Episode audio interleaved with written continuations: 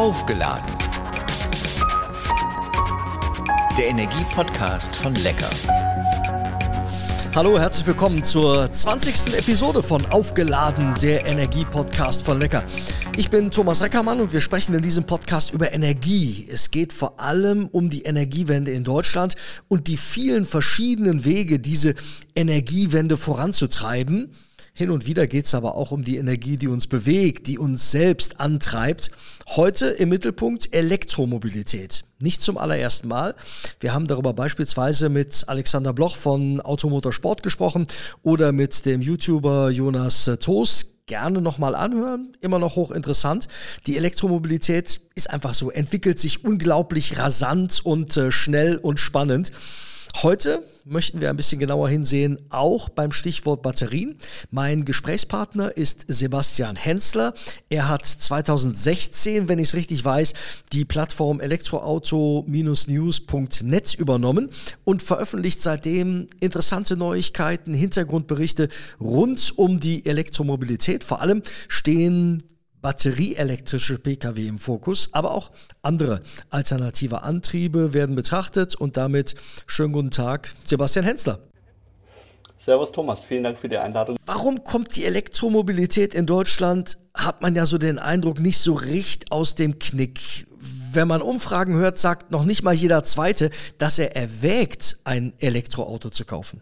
Ja, gute Frage. Ich glaube, äh, wenn man sich zwar in dieser Bubble aus erneuerbaren Energien, Nachhaltigkeit, E-Autos, egal ob Batterie- oder Wasserstoffbetrieben oder auch ähm, andere alternative Antriebe bewegt, dann hat man schon das Gefühl, dass es in der Masse angekommen ist. Aber sobald man natürlich in den Massenmarkt hineingeht, ähm, merkt man, dass das nicht der Fall ist, was einfach auch damit zu tun hat, dass der Faktor Preis das Ganze noch eindämmt. Trotz Förderung, Umweltbonus, Innovationsprämie, die es gibt, stehen da am Ende Summen jenseits der 30.000, 40.000 Euro, die sich halt auch nicht jeder leisten kann, nicht jeder leisten mag schlussendlich, ähm, wodurch dann die E-Mobilität an sich für den Massenmarkt eben auch ausgebremst wird und dadurch, dass halt eine Vielzahl von Fahrzeugen erst gar nicht auf die Straße kommt oder eben höherpreisige Fahrzeuge, ist ja auch der Zweitmarkt, also der Gebrauchtwagenmarkt, der ja auch beim Verbrenner dann und beim Diesel ähm, viele Fahrzeuge auf den Markt dann wiederbringt, auch nicht so stark, weil wenn keine neuen Autos draufgekommen, haben wir die Jahre danach auch keine Gebrauchtwagen und dadurch kommen wir dann nicht so richtig aus dem Knick. Also im Endeffekt kann man eigentlich sagen,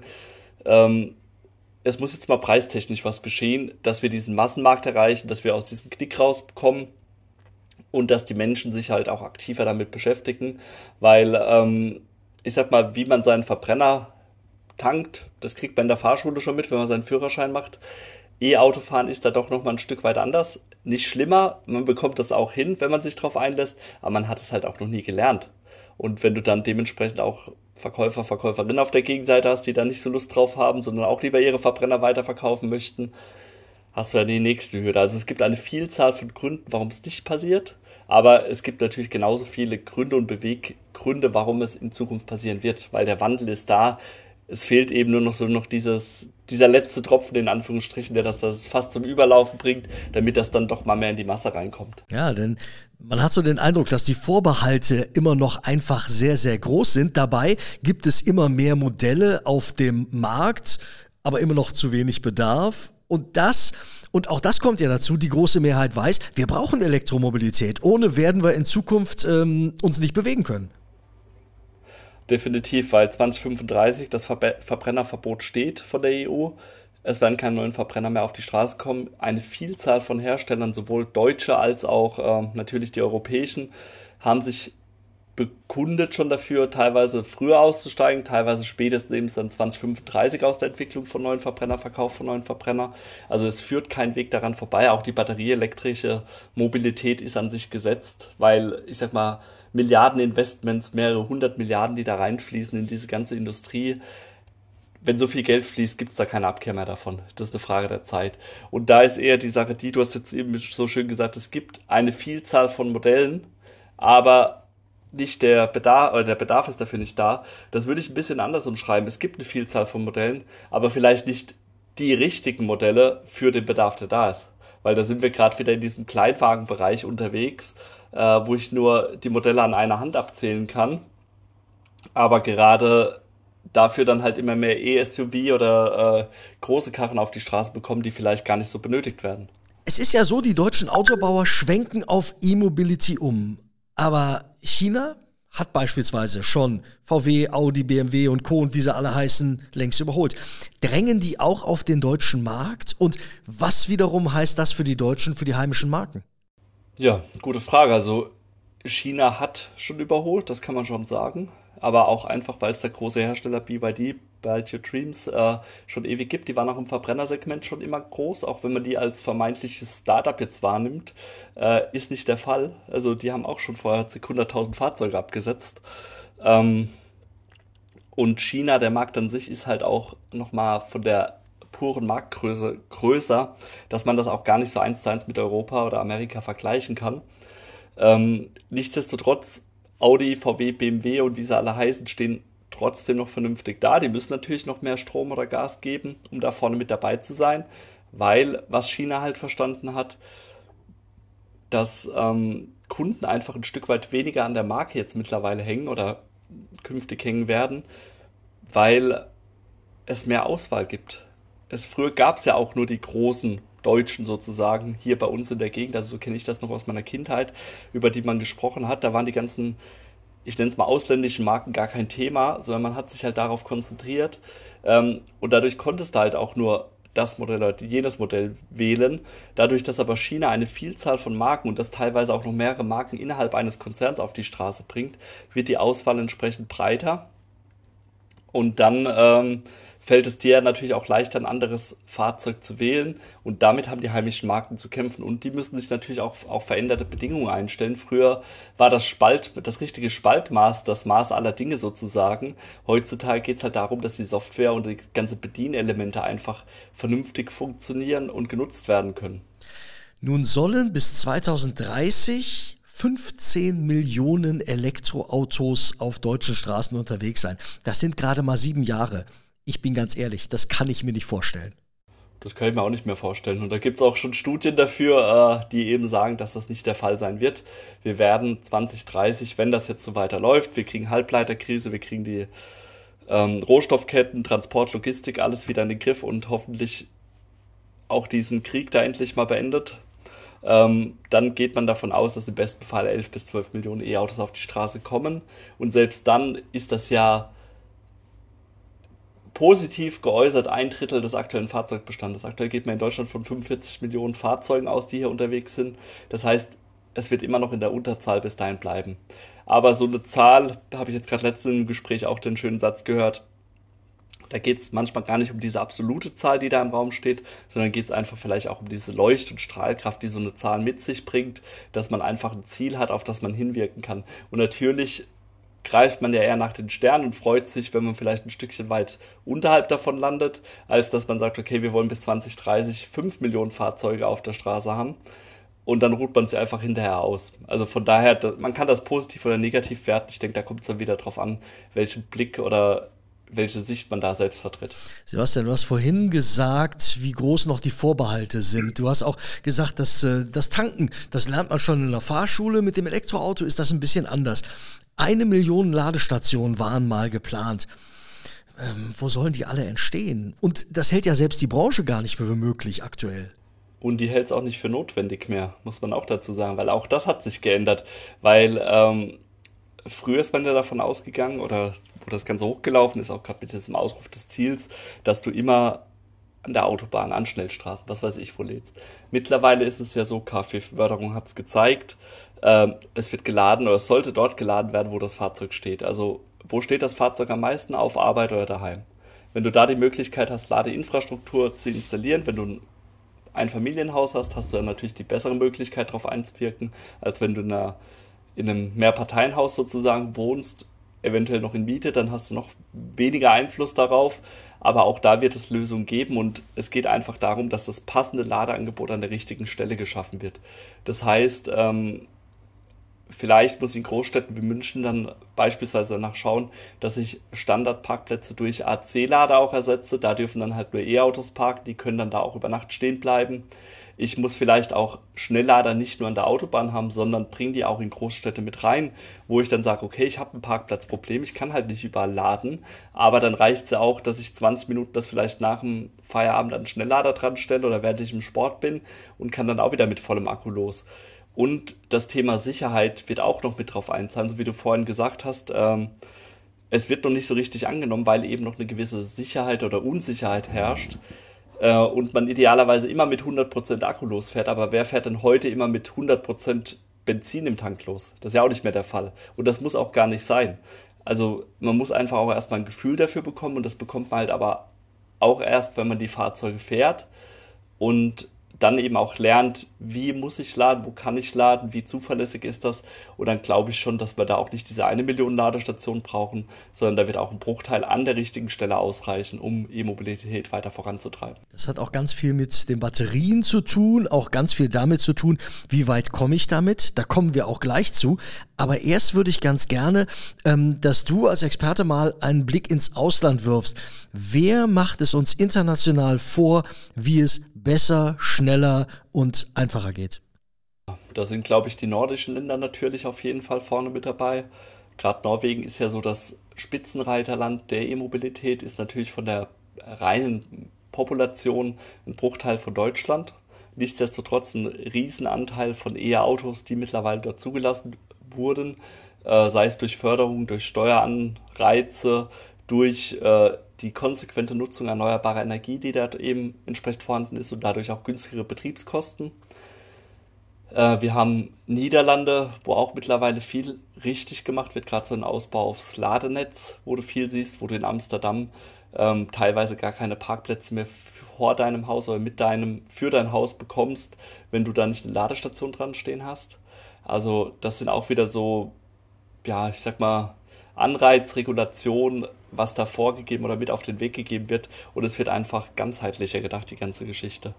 Und da können wir uns bestimmt noch mal eine Scheibe davon abschneiden und nicht immer nur das Negative davon sehen, auch was ist da alles so schlecht oder es könnte besser sein. Man müsste vielleicht auch mal diese einzelnen Fälle gezielt angehen und dann eine Veränderung herbeiführen.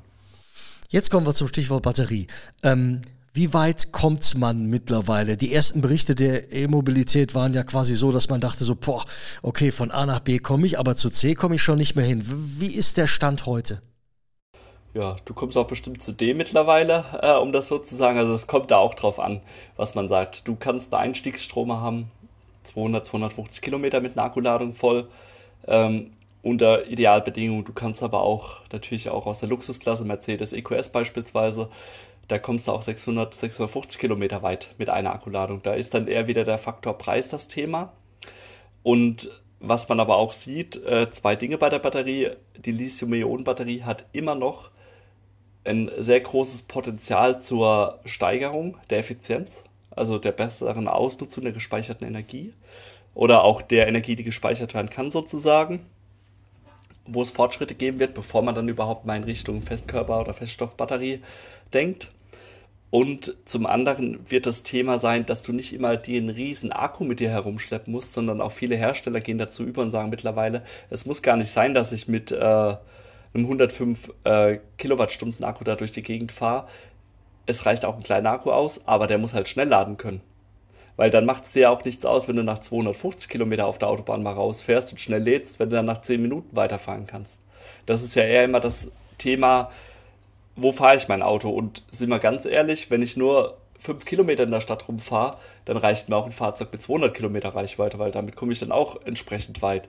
Das heißt, man muss auch immer für sich selbst schauen, wo, in welchem Umfeld kommt das Fahrzeug zum Einsatz, was sind meine Anforderungen daran und daraufhin kann ich ja dann auch entscheiden, okay, ähm, E-Auto ergibt Sinn oder also Einstiegs-E-Auto oder ich muss höher gehen oder ist es vielleicht doch noch der Diesel, wenn ich halt jeden Tag 500, 600 Kilometer kloppen muss und als Dienstwagenfahrer unterwegs bin. Also da gibt's halt nicht die eine Lösung, äh, wodurch halt eben auch diese verschiedenen Modelle, die du ja vorhin angesprochen hast, gerechtfertigt sind, die jetzt derzeit auf den Markt kommen. Aus China kommen Wechselbatteriemodelle, habe ich gesehen, die Batterie, die von unten sozusagen aus dem Auto rausgenommen wird und gleich wieder reingeschoben wird. Könnte das auch die elektromobile Zukunft sein?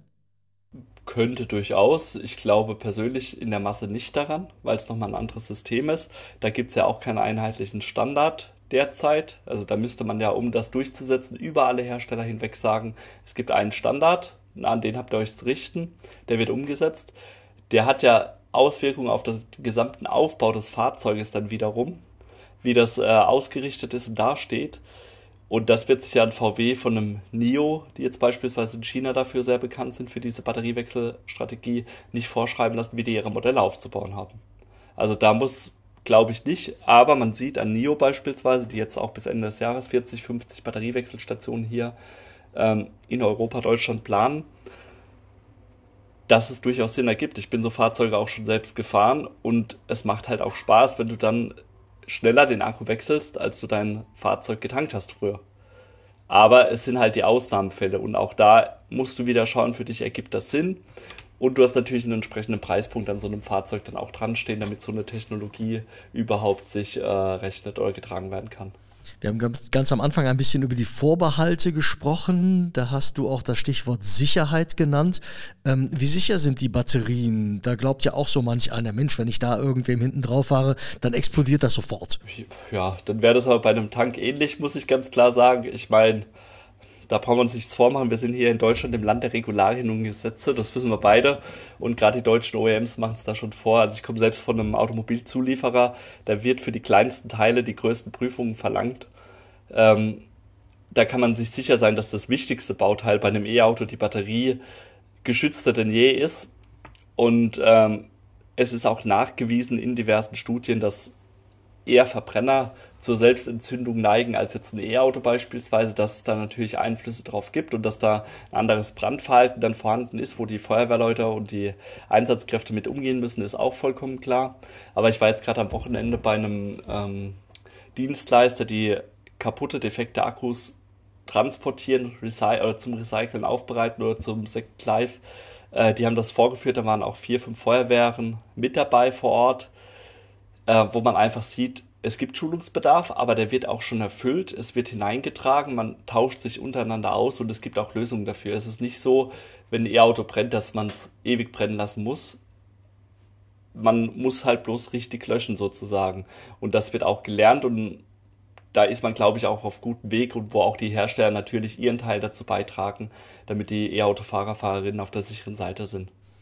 Der Spiegel schreibt, äh, VW hat ein Batteriewerk in Niedersachsen. Äh, ein zweites wird es nicht geben, weil der Strom hier in Deutschland viel zu teuer sei. Andererseits hat äh, das Akku-Unicorn Northvolt eine Milliardeninvestition in so eine Gigafactory in Schleswig-Holstein bekannt gegeben. Kriegen hohe staatliche Förderungen vom Bund, vom Land Schleswig-Holstein. Werden also die grünsten Batterien bald in Deutschland gefertigt?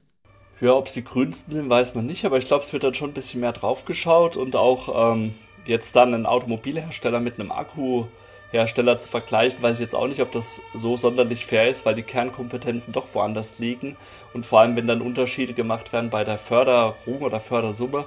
Äh, ja, äh, ich sehe das ja auch bei uns auf dem Portal, was uns als News zugespielt wird. Manchmal bekommst du halt auch nur die eine Seite der Dinge gezeigt oder vorgeführt. Ähm, und weiß gar nicht, was hinter den Kulissen noch passiert, weil der Spiegel wird auch nicht alles wissen, was mit Northvolt oder mit äh, VW ausgemacht wurde, was da die tatsächlichen Beweggründe sind, ähm, weil dazu müssten ja alle Parteien dann ihre Karten offen auf den Tisch legen. Ich glaube schon, dass E-Mobilität, auch die Infrastruktur in der Automobilindustrie oder generell die Automobilindustrie schon immer gut gefördert wurde oder auch wird in Zukunft, weil man sich eben der Rolle bewusst ist, die man hier als deutsches Autoland hat. Ähm, nichtsdestotrotz müssen natürlich auch Hersteller in Vorleistung gehen und dann vielleicht mal in einem Jahr auch keine Milliardengewinne schreiben, sondern auch mal mit einer schwarzen Null rauskommen und dafür aber auf lange Sicht auf das Ziel äh, des Absatzes eingezahlt haben. Weg von der Batterie hin zu den Fahrzeugen. Jetzt mal ganz persönlich gesprochen, welche Modelle machen dir so am meisten Spaß? Oder ist das auch wieder ganz typabhängig? Ich will kurz fahren, ich will lang fahren. Ähm, Sag was.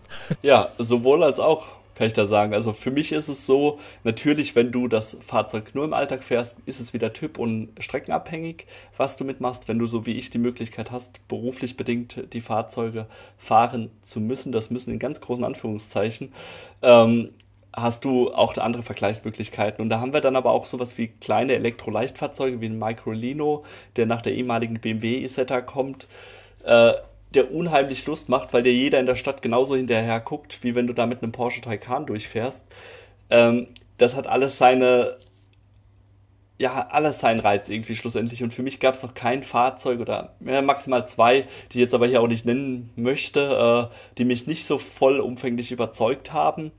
Aber ansonsten glaube ich schon, dass man auch da einfach wieder das richtige Fahrzeug für den entsprechenden Zweck wählen muss. Wo ich dann auch denke, dass es einfach wichtig ist, dass es Mädchen wie uns, wie ähm, Electrive, Ecomento, E-Chip-Fahrer und wie sie alle heißen gibt, die eben auch oder auch die ganzen YouTuber, äh, die eben einen Blick auf die Fahrzeuge werfen und dadurch eben auch eine entsprechende Entscheidungsgrundlage schaffen, ein Fahrzeug anzuschauen. Weil mir natürlich auch bewusst ist, dass nicht jeder ähm, Mensch die Möglichkeiten hat, wie ich, jedes E-Auto da gefühlt Probe fahren zu können, bevor er eine Entscheidung trifft. Und von daher ist es da schon wichtig, dass es dann aber auch ähm, ja, subjektive Meinungen gibt, die das Ganze aber dennoch ein Stück weit einordnen in das Gesamtbild äh, Mobilität, wo es dann eben drum, gibt, äh, drum geht, auch ähm, aufzuzeigen, was für Optionen es dann eben zur Fortbewegung gibt. Und das hört für mich tatsächlich auch nicht beim E-Auto auf, sondern fängt auch schon oder fängt auf jeden Fall vorher schon an, vielleicht auch mal zwei Meter zu Fuß gehen, das Rad rausnehmen, E-Scooter. Es gibt so viele tolle Möglichkeiten, wo ich sage, ich brauche nicht wegen zwei Kilometern in der Stadt dann ein riesen SUV vor der Haustür stehen zu haben. Und auch mein Kind kann ich am Morgen in der Zeit, wo ich mein Fahrzeug aus dem Parkplatz geholt habe und hinterher wieder draufgestellt haben, zu Fuß in die Schule bringen vielleicht. Aber das sind alles Sachen, die sind immer sehr subjektiv. Die muss ich immer auf den jeweiligen Fall hingehend betrachten und kann dann auch entsprechende Entscheidungen fällen, diese Art der Fortbewegung, das Fahrzeug, das Auto ist die, wäre in Anführungsstrichen das Richtige für mich. Ganz viele Infos äh, rund um Elektromobilität, auch um Modelle bei elektroauto-news.net.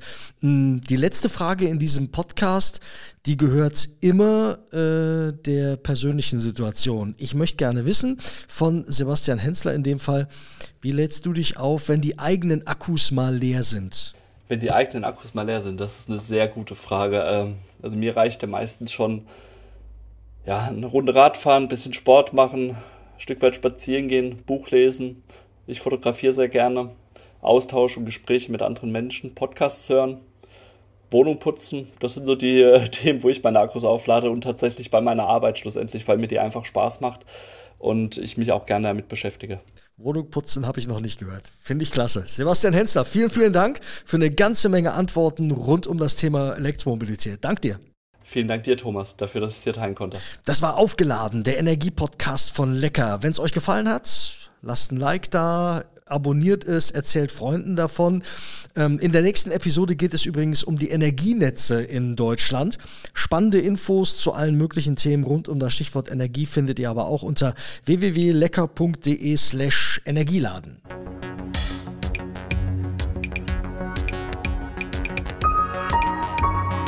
Aufgeladen. Der Energiepodcast von Lecker.